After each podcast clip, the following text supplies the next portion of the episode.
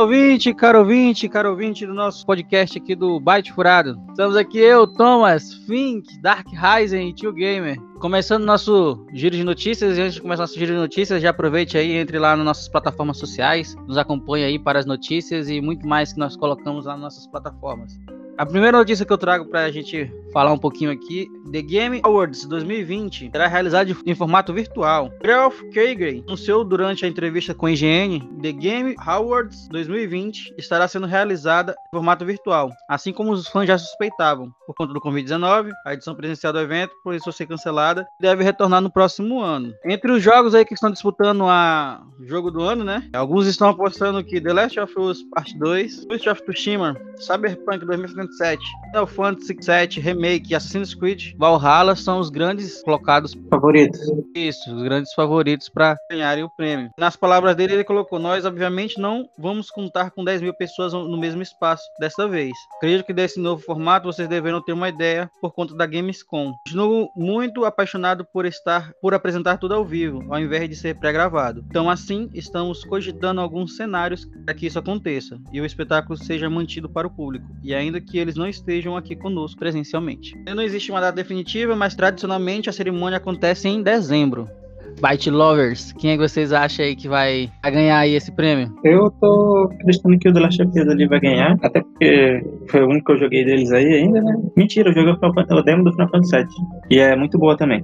E, é, se bem que Ainda mais que o Final Fantasy VII é um remake já, né? Então já, já teve a sua concorrência de prêmios aí antigamente, né? Mas é um jogo muito bom e veio com várias novidades em relação principalmente ao antigo. Então eu acho que também tem um forte aí pra concorrer a esse prêmio. Mas eu ainda aposto mais no The Last of Us 2, que eu gostei bastante, veio com bastante novidade. E foi um sucesso nas críticas, né? Críticas parte do, dos críticos mesmo, né? Não dos usuários. E vendeu muito bem também. Eu acho que o único que pode querer aí combater o The Last of Us Part 2 é Cyberpunk, né? Cyberpunk aí tá muito hypado. Mas tem aquela questão, ele não saiu ainda, a gente não sabe como é que tá a análise dele, né? É, vamos ver como é que vai ser essa briga aí, né? E o que o melhor ganhe, óbvio. Ghost of Tsushima também tem ganhou um público muito grande, né? E muita variação positiva Nunca descartar ele. Eu acho também que tem que esperar o Cyberpunk para ver a história dele, para ver o gameplay, para ver a carga de trabalho que o estúdio teve. Tá bem concorrido aí. Acho que principalmente é The Last of Us e Cyberpunk mesmo. Pois bem, a próxima notícia que eu vos trago é o novo Nintendo Switch.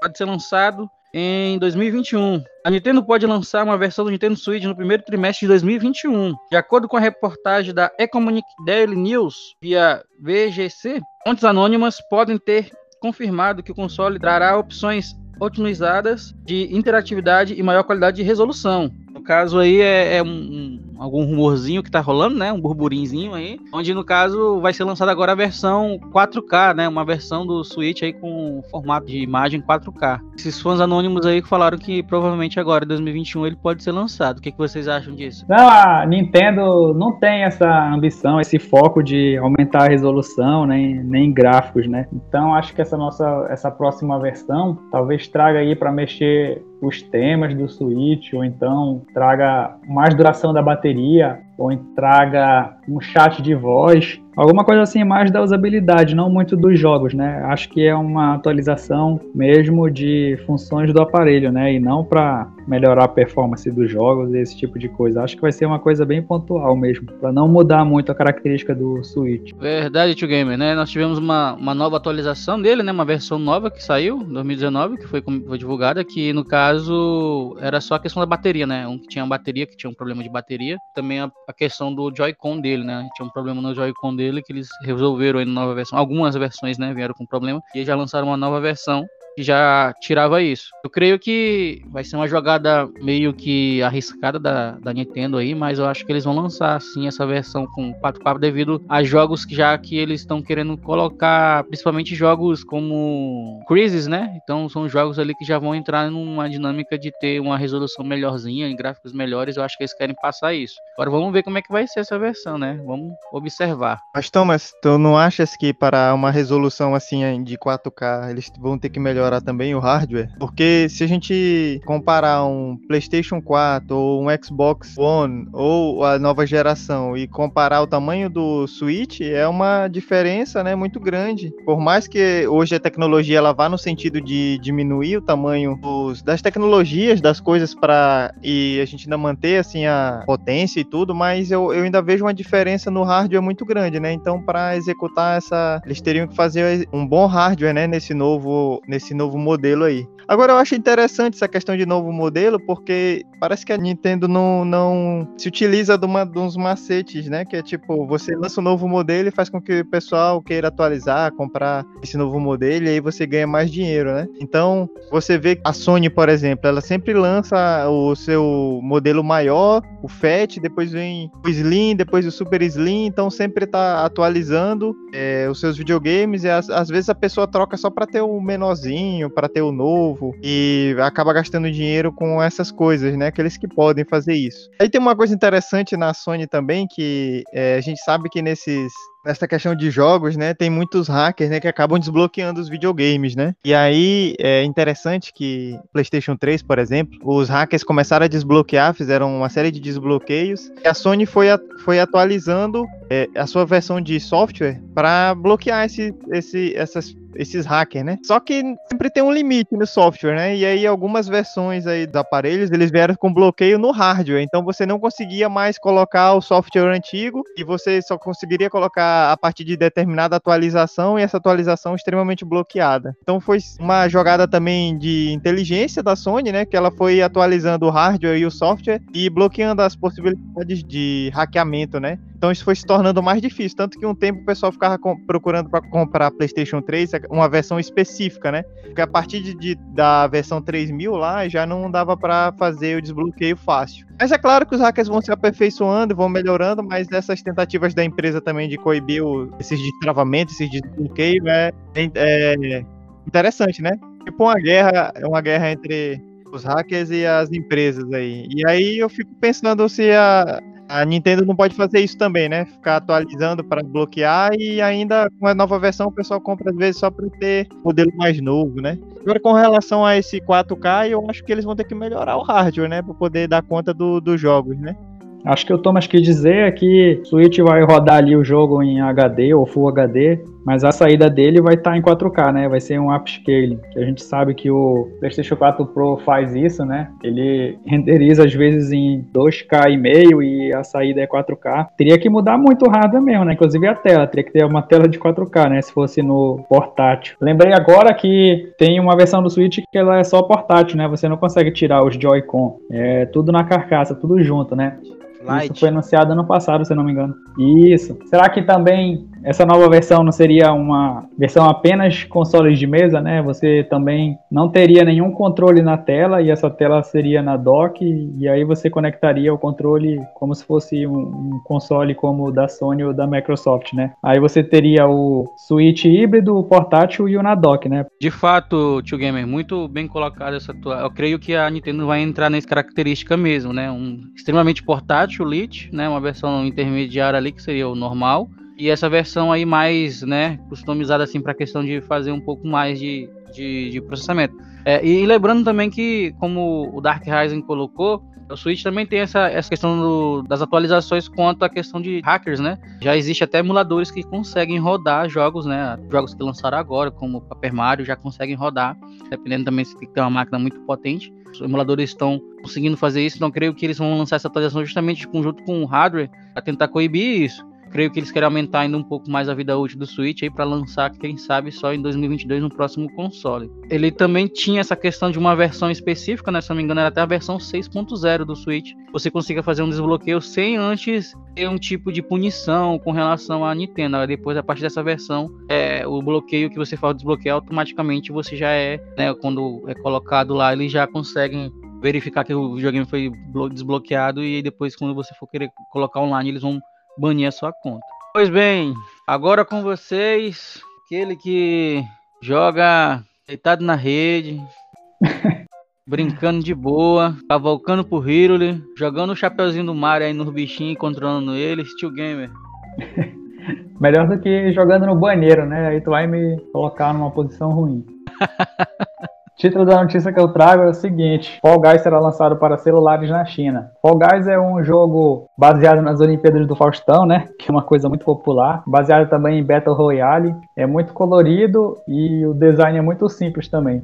É um sucesso. Acho que a popularidade da mistura das coisas também fez com que as pessoas caíssem de cabeça, né, nesse jogo. Chegando para celular, é uma expansão assim muito grande para o jogo, né? Eu vejo que na China o mercado mobile é muito mais forte do que qualquer outro país, né? Então, dando certo lá, vai dar certo em qualquer outro país, né? Então, acho que não demora muito para chegar no Brasil e nas Américas e no resto do mundo, né? É verdade. Eu não joguei ainda, né? Mas vou ver se eu consigo jogar, né? Ele está disponível, né? Ele foi lançado dia 4 de agosto e ganhou tanta popularidade que foi disponibilizado de graça na PS Plus. Para quem ainda não fez o download, para quem tem um serviço até o dia 31 de agosto, ele está gratuito lá na PS Plus, então você pode baixar ele e tentar lá jogar. Né? Não recomendo se você for muito estressado jogar, porque eu vi vídeos na internet de pessoas jogando, tacando mesa na TV, controle jogando no chão, porque o joguinho, além de ser simplório e simplista, mas ele dá ali uma dificuldade nas Olimpíadas muito grande, né? E creio que, que nem o Tio Game colocou, saindo para mobile, filho, aí o negócio vai ser outro nível, né? Já tem essa popularidade toda e agarra, vai agarrar praticamente todos os públicos gamers que existem no nosso planeta. Eu também andei vendo os streamers jogando aí e é muito louco porque até o último segundo você pode cair, ser jogado, alguma coisa vai acontecer e aí realmente é um estresse muito grande. Mas acho que foi justamente os streamers que trouxeram a popularidade desse jogo, né? Tanta, tantos deles jogando, né? Que a gente olha o, eles na diversão ou então na ira lá, a gente vê que é bem divertido, assim, dá, é um jogo muito bacana mesmo. Toda vez que eu escuto o nome desse jogo, Fall Guys, eu lembro daquele meme. Fall Guys! Vem na minha cabeça na hora. Ainda não joguei, mas se a gente relembrar episódios anteriores do Byte Furado, é, temos enfatizado né, que os jogadores e as jogadoras, na sua maioria, estão realmente fazendo a jogatina pelo celular, pelo smartphone. Então, se o jogo fizer essa expansão aqui para América Latina, no Brasil, se chegar para o Brasil essa, essa versão mobile, então vai expandir bastante o, a jogatina, né? A gente sabe que nem todo mundo tem condição de comprar um, um videogame, um console ou um PC gamer, né? Às vezes esse jogo pode não ser até muito pesado, mas a pessoa já não tem ali a característica de jogar muito no PC, joga mais no celular. Então, como a gente viu, a maioria dos jogadores estão no, nos smartphones e aí vai ser realmente uma expansão grande, né? Agora a gente vê que a notícia ela nos diz que é apenas para a China. Então, aí, apesar da nossa expectativa de que chegue para a América Latina e para o Brasil, é, é grande, mas vai ter que esperar um pouco mais para ter certeza, né? Já que é, a parceria que foi feita para expandir para os mobiles é só na China. Então, um pouco de cuidado aí, é, porque não vai chegar para todo lugar, né? Fazendo sucesso lá, quem sabe não chega mais rápido aqui, né? Parece que é um joguinho bacana, né? Eu pensei que o Fink ia falar que eu não poderia jogar, porque eu, eu me irrito em jogo, mas ele ficou calado aí, tá de boa então. O interessante também do jogo é que pegou um público tão grande, já tem tanto sucesso que já até skins, né, novas aí, eles lançaram uma skin especial aí para quem tinha já o jogo. Estão é, lançando agora skins especiais com tema de Pokémon, vários outros, né, outros temas que nós conhecemos aí do mundo gamer. E tá fazendo sucesso, né? Fazendo sucesso. E olha que o jogo foi lançado apenas. Foi lançado, acho que eu não me engano, foi. Não tem nem três meses, né? Que esse jogo foi lançado. É, acho também que uma das características que faz o sucesso é essa mistura de habilidade e sorte, né? Você precisa de um pouco de sorte ali para tentar não se emaranhar com os outros jogadores, mas também um pouco de habilidade de saber a hora de pular, a hora de esquivar, saber o melhor canto que pode ficar para não ser atingido. Então acho que isso é bacana, né? não cobra muito do jogador.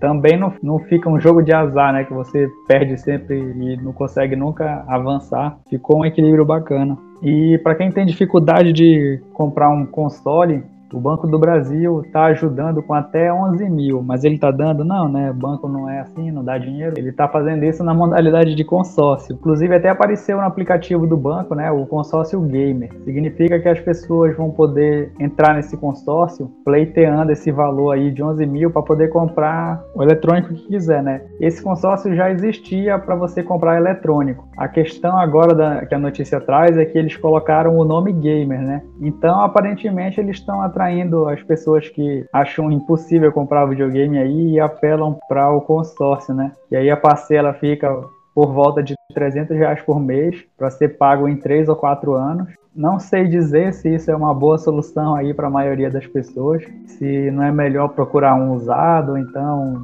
guardar o dinheiro mesmo, não sei, procurar um cartão de crédito com limite e vai pagando direitinho, não sei. Sei que é curioso aí um banco tentando apostar nesse mercado aí de pessoas que estão interessadas em videogame. E o valor é alto, né? 11 mil. Acho que dá pra pegar já o, o PlayStation 5, né? Dá, pega o PlayStation 5, dois jogos, mais um controle e a TV junto. É, eu acho que a gente entrou há um tempo na sociedade em que as pessoas foram introduzidas a tal cidadania, mas não a cidadania do consumo. E nós tivemos durante alguns anos governo do PT, um aumento ali da classe média, uma diminuição da extrema pobreza e muita gente começou a fazer a consumir bastante, né? Nos últimos anos a gente teve uma crise econômica, uma parte das pessoas começaram a sair dessa classe média, principalmente a classe média alta, ela sofreu todo esse tempo com uma certa estagnação. E a gente vê agora com a pandemia, com é, o dólar muito alto, né?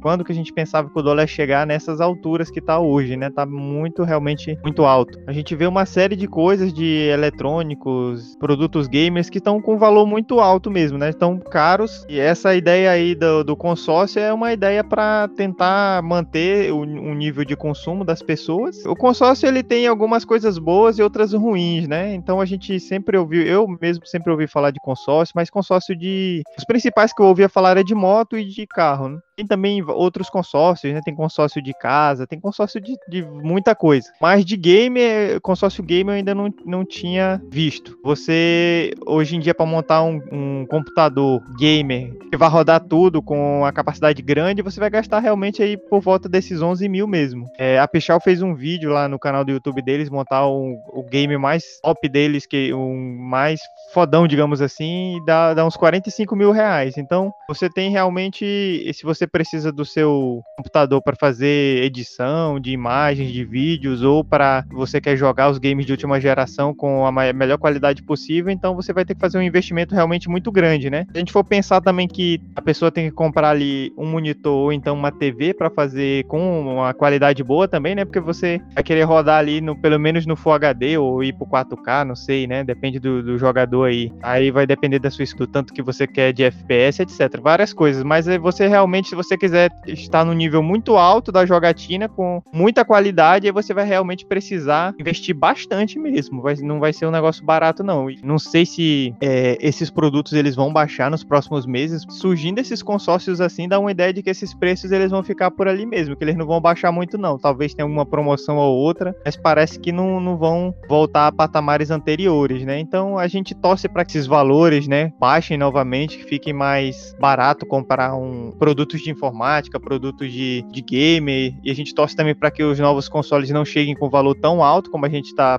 pensando que vai chegar, mas algumas coisas vão indicando que a gente ainda tá meio ferrado e vai continuar ferrado, né? O Banco do Brasil faz um consórcio desse, não é, ou eu creio que aí seja pensando que esses valores vão ficar por aí mesmo, né? Mas se a pessoa faz o consórcio agora e depois baixa os preços, é bom que também ela vai ter um dinheiro extra ainda, né? Pode comprar algo mais desenvolvido, mais top do que ela estava esperando antes, né? Mas assusta mesmo. Se a gente entrar nos sites de compra de PCs, por exemplo, a gente vai ver uns valores muito altos, né? Também consoles, por preços que eram ofertados anteriormente, vê uma subida do preço assim de pelo menos mil reais. Então é um valor realmente exorbitante, né? Para quem é mais pobre, igual nós aqui do Byte Furado, né? A gente vai ter que ir para os usados mesmo, talvez, né? A ideia acho que é essa. Além do mais, se você for uma pessoa, né, que consegue guardar seu dinheiro, eu acho até melhor você é, depositar numa conta poupança ou ir guardando ali o seu dinheiro mensalmente do que fazer o consórcio, porque no consórcio tem umas taxas de administração, custo de participação, né? Então aí às vezes a pessoa não consegue realmente guardar e faz o consórcio para realmente pagar ali e manter aquilo, né? Mas quem conseguir guardar sua grana, fazer esse pé de meiazinho em, usando a poupança mesmo, acho que, que, talvez seja até melhor, porque você não paga essas taxas extras. Até porque ficar pagando ali três anos do consórcio, eu acho que é tempo suficiente para você encontrar um jogo que quer jogar em outra plataforma. E aí você fica olhando aquele jogo que quer jogar, mas ainda tá na plataforma que você comprou pagando o consórcio, né? Se foi sorteado. Porque se não foi, vai receber só no fim também, né? Vai demorar bastante. E eu espero que não vire de moda, né, esse nome de game aí, porque a gente tem monitor gamer, teclado gamer, tem água gamer também. Cadeira gamer. Cadeira gamer. Aí já vão inventar luva, mesa gamer, já vão consórcio gamer, vai ser tudo gamer. A gente tem até o Tem tio que gamer. maneirar aí. Eu sou tio gamer, né? O game é o novo gourmet. Eu não sei se aumenta os FPS, mas o preço aumenta bastante quando coloca gamer. É, botou gamer, já era, já sabe, né? Botou gamer, tem que vir uma luz junto, né? Ainda tem isso, porque esse negócio gamer tem que incluir LED. É LED pra todo lado quando coloca. Colocou gamer e LED. Inclusive é gamer em LED já, né? Aumenta FPS, rapaz. Que brilhar o negócio todo, rapaz, parecendo uma rave quando tu liga o PC. Quer ter uma nave logo. Pelo preço é mais fácil comprar a nave, viu?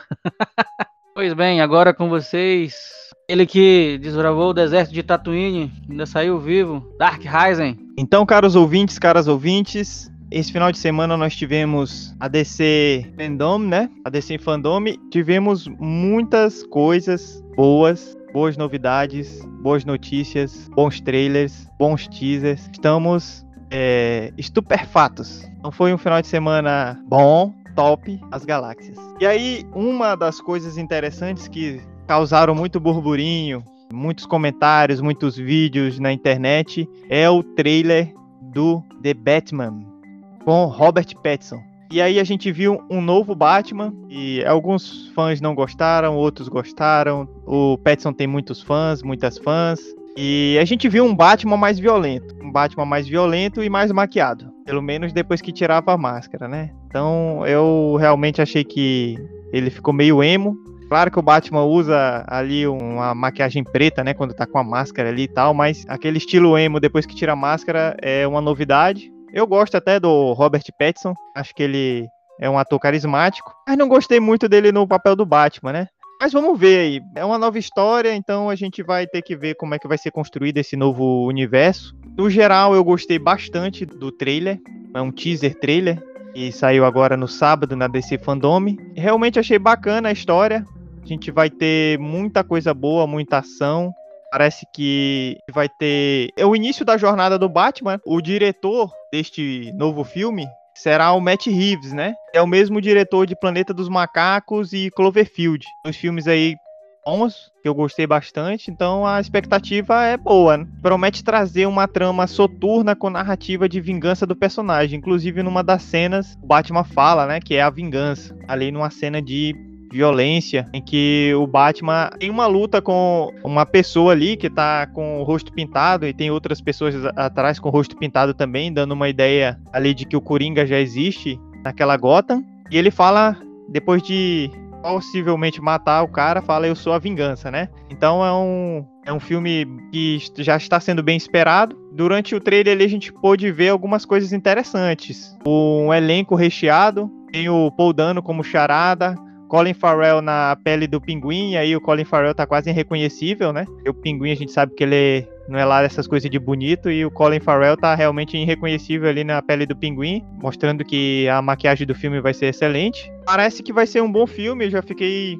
realmente esperançoso pro filme, gostei bastante do trailer. Fiquei meio com o pé atrás com o Pattinson. Como eu disse, eu não gosto do ator, não tenho nada contra ele não, mas eu não, não gostei muito do daquele desse Batman meio emo e parecendo meio revoltado. Mas foi uma análise inicial. O diretor falou que só foi gravado 25% do filme, apesar da estreia ser para 2021, o filme ainda tá muito inicial. Com 25% só de gravação tá muito inicial. Então a gente vai ter uma ideia melhor e a gente sabe que o trailer também ele mente muito, né? A gente às vezes cai na pegadinha do trailer igual Esquadrão Suicida, que parecia ser um filme muito bom pelo trailer, e o filme não foi lá essas coisas. Enquanto outros trailers, eles mentem para a gente não saber certos enredos do filme também, né? Existe isso. Mas o primeiro.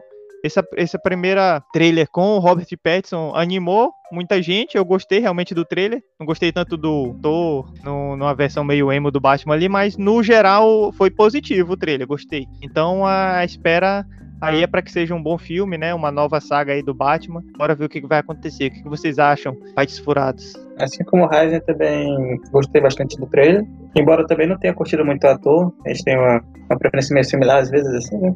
Até a voz dele eu já achei bem diferente, porque a gente sempre tá. Pelo menos eu estou sempre acostumado a escutar a voz do Batman sendo mais é, grave, mais carrancuda, mais como, como se ele tivesse irritado o tempo todo, sabe? A voz do Pattinson é bem diferente, né? O que nem o, o falou também, tem uma parte lá que ele fica bem parecendo um Batman emo, quando ele tira a máscara com aquela cabeleira toda e com a maquiagem. O que me lembrou um pouco também do Devil May Cry, porque o Devil May Cry, quando eles fizeram o remake, eles, o pessoal teve uma crítica muito grande, porque o pessoal falava que ele era emo no, no jogo e era bem diferente do antigo. E isso pode, eu acho que isso pode acabar se repetindo agora com esse Batman. Mas vai depender muito, né? Se, se ele conseguir ali ganhar algum destaque ali, conseguir fazer boas cenas ali, talvez a gente não se importe tanto e talvez ele até se torne uma referência no futuro. Embora com, é, seja difícil lá, bater o Batman do Cavaleiro das Trevas agora, né? Aquele elenco foi muito bom.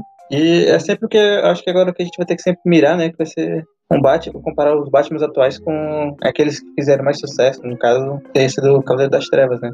Eu não sei, eu tô com uma percepção de que o Batman já tá se repetindo já, o personagem dele, assim, a, a psique dele, né? Tanto nos filmes como nos jogos. Então eu acho bacana eles mudarem alguma coisa. Só o fato dele ser mais jovem vai mostrar ele aprendendo algumas coisas, né? Como lidar e se for violento mesmo, como estava mostrando ali, vai ser bacana. Apesar de ter gente que vai dizer que o Batman não mata, né? Que não é assim, que o Batman do gibi não é assim, que o Batman da história que o filme está se baseando não é assim. Mas eu quero é que mude mesmo, pra gente ver como é que é. Até porque a franquia ela tem que renovar os fãs, né? Tem que criar novas histórias para pegar a galera nova também. Se for para ficar só fazendo história para os velhos que nem a gente, né? Aí a gente vai embora para outras coisas e não acompanha mais. Eles precisam de novos fãs, né? Com certeza. É, vale, vale ressaltar aí sobre essa questão do Batman, desde que ele não brilhe, né?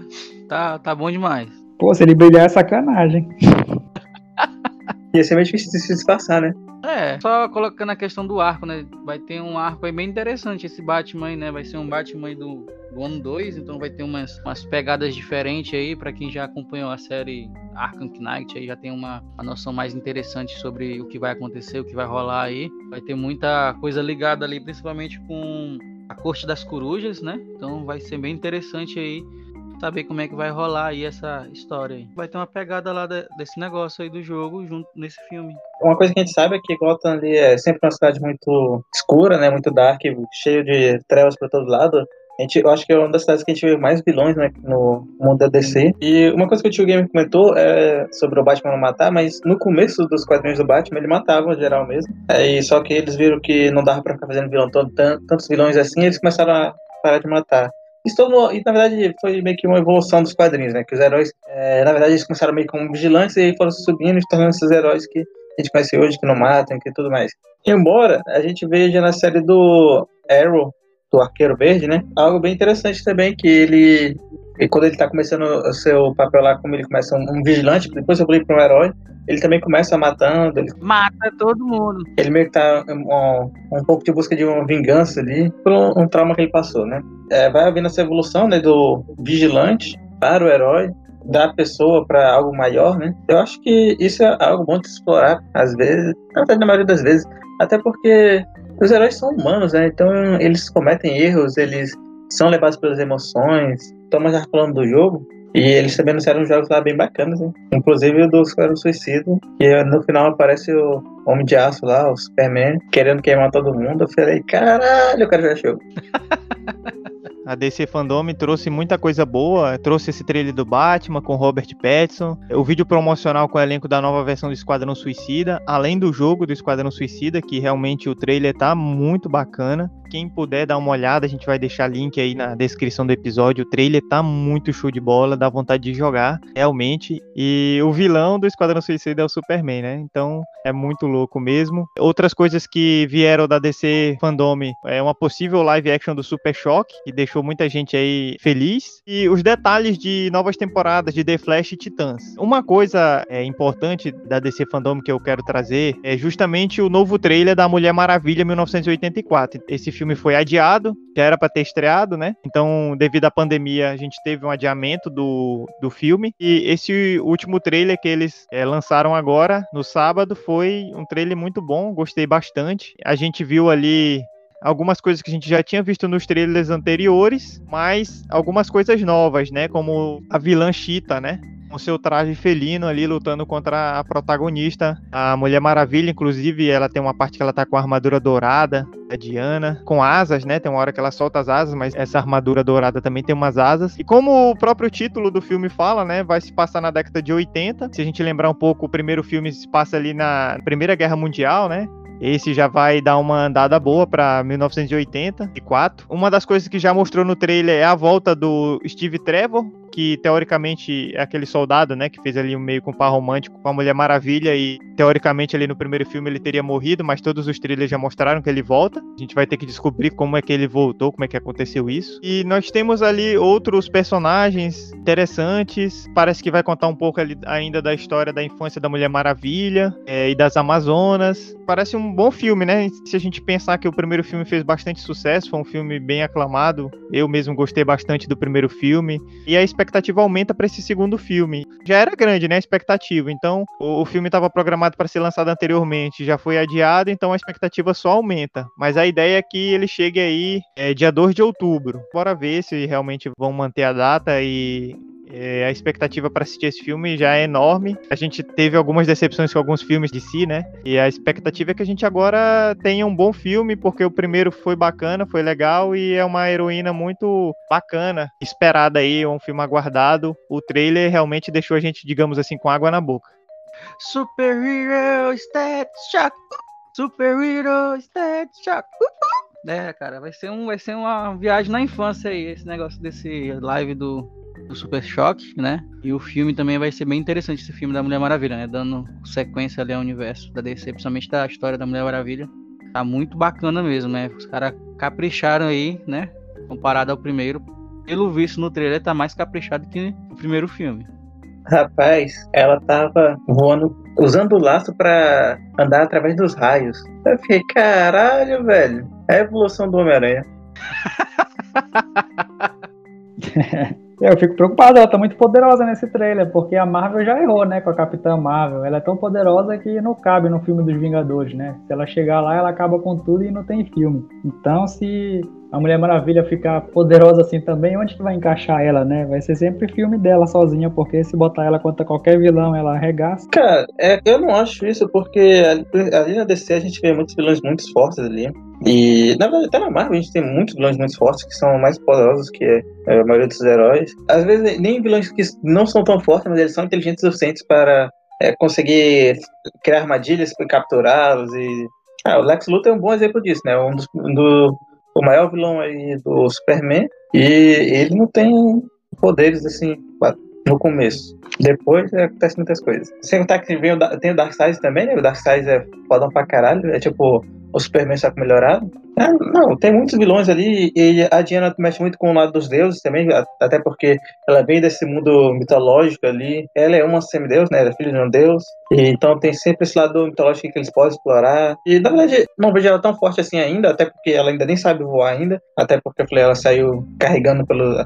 É, voando através dos raios lá. Não tem ainda seu próprio poder de voar. É, eu acredito que ela vai descobrir. Talvez até nesse. Não, não sei se vai nesse filme, né? Mas futuramente. É, eu acho também que uma das coisas coisas ruins do nosso próximo tema, que é a Liga da Justiça, o filme, foi que é, a Diana não estava tão forte naquele filme, né? Então, é, os três ali, é, o Naquele filme, o grupo da Liga da Justiça tá meio fraco, apanhando do Lobo da Steppe, e eles vão meio que são salvos ali pelo Superman, né, que chega com tudo. Então, essa é uma das minhas decepções desse filme também, mas se a gente pensar que a Marvel também fez mais ou menos isso, né, pelo menos na minha visão, porque a Capitã Marvel era muito forte e ela aparece no filme só no finalzinho e não faz tanta coisa assim, tem mais destaque ali a luta do Capitão América com o Thanos. Então, eu, eu fiquei decepcionado nessas duas, né, tanto lá na Marvel, é, com a Capitã Marvel, quanto aqui é, na DC com a Mulher Maravilha, porque realmente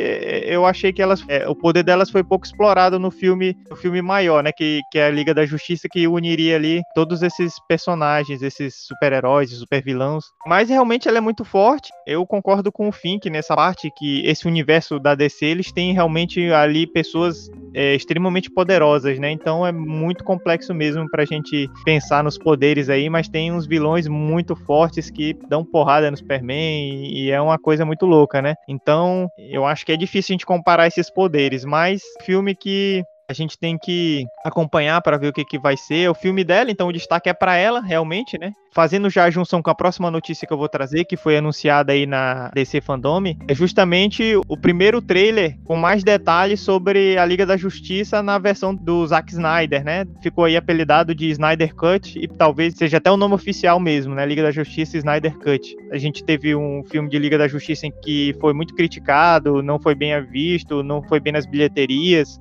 Era um filme muito aguardado, enquanto os Vingadores estavam surfando, né? Aí veio Liga da Justiça para tentar ali fazer um, uma disputa e foi um filme muito criticado, abaixo do esperado. Quando também os fãs esperam muito de alguma coisa, né? Então fica mais difícil para atender o que os fãs querem. Mas era um filme muito aguardado e não, não veio no mesmo sentido do, do que os fãs estavam esperando, né? Então a crítica foi pesada sobre ele, foi um filme ruim e o Zack Snyder começou esse filme, mas devido à morte da filha dele, ele teve que sair das gravações.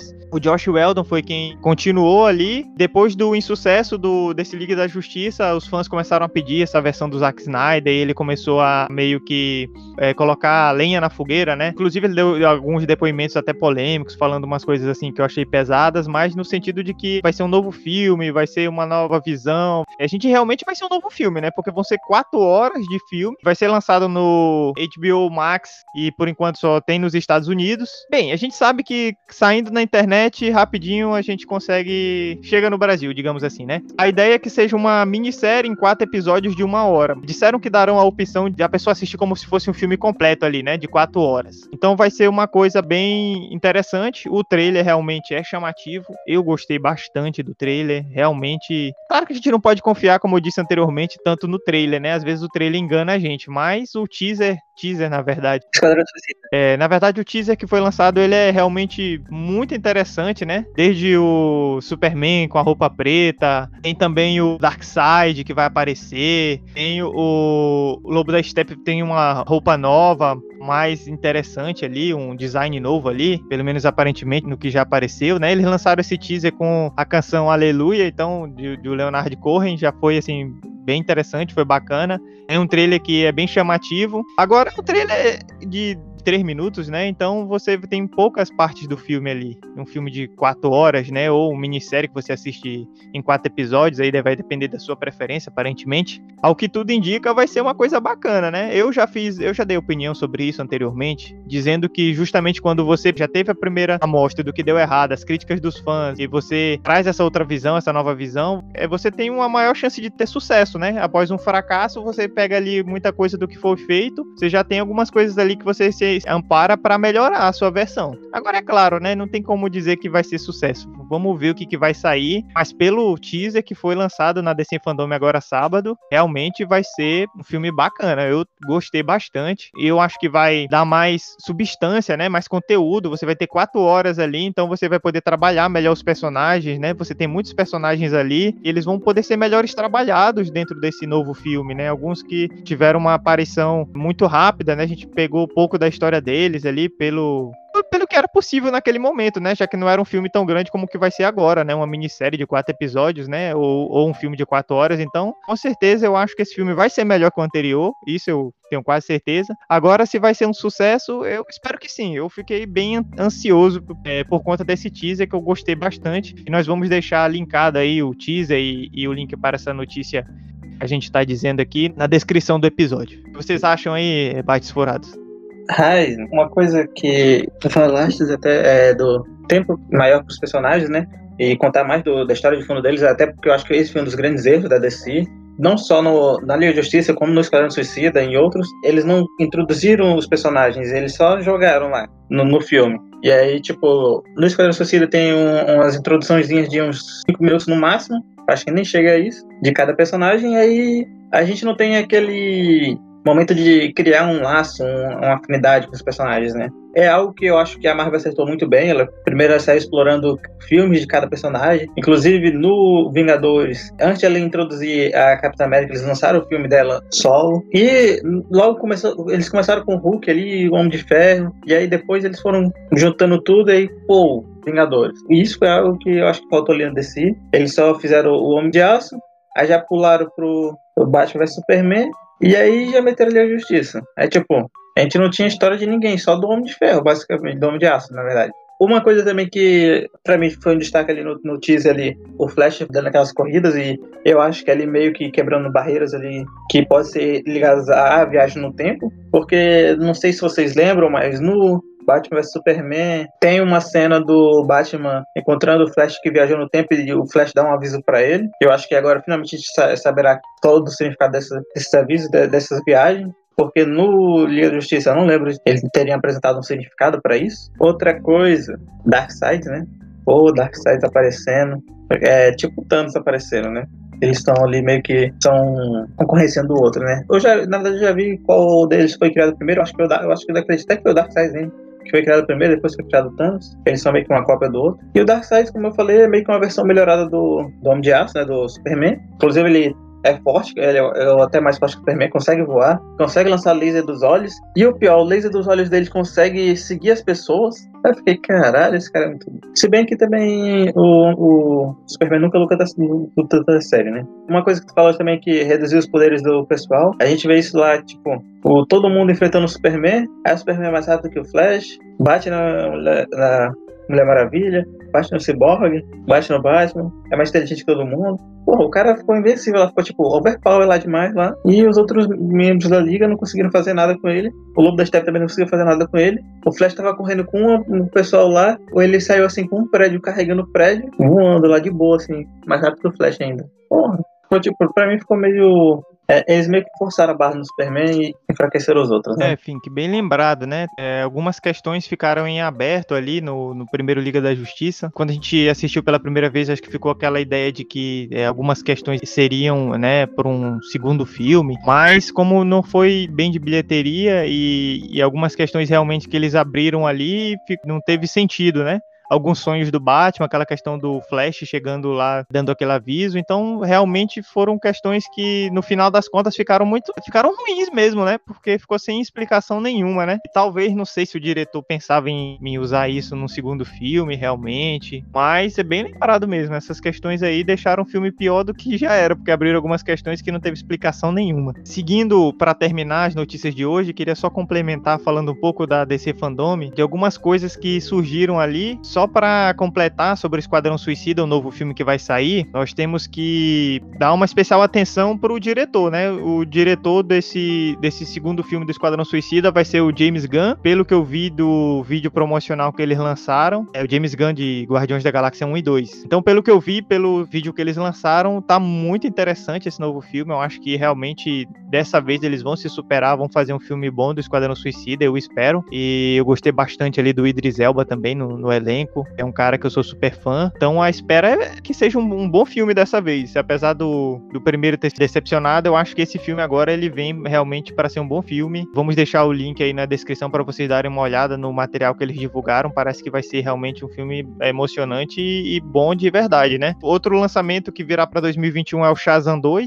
Quem já assistiu Shazam, um filme assim, que não é um filme sério, né? Um filme mais engraçado. Então traz esse, esse herói aí que é o Shazam, que é aquela criança que vira um super super-herói. O primeiro filme foi bacana, eu gostei bastante, dá pra gente rir, é um filme divertido. A espera é que esse novo filme seja bom também. Então vai ser lançado em 2021. O anterior foi de 2019. Aí o Flash saiu notícia de que vão lançar um filme do Flash com o Ezra Miller, né? Como o Fink falou aí, a Liga da Justiça veio meio desmantelada, porque se você pegar na Marvel, eles têm é, filme solo de vários heróis e depois que eles fazem o Vingadores. Enquanto é, o Liga da Justiça meio que veio fraturado né? Tinham filmes de alguns e, e, de outros não. Então tem aí o filme do Flash com Ezra Miller, né? Que é diferente da série. E também a divulgação de que vai sair da, da sétima temporada do Flash. Que já é outro ator, né? Tem outra pegada. Aí vir a terceira temporada de Titãs, pra quem gosta aí, saiu a notícia. E finalmente, mas não menos importante, saiu o teaser de Adão Negro, né? Com The Rock. Eu, eu vi o teaser, muito bacana. Parece que vai ser um negócio show de bola. Estão falando que o Adão Negro já vai sair esse ano, em em dezembro. Então, um filme realmente sobe as expectativas. O teaser tá muito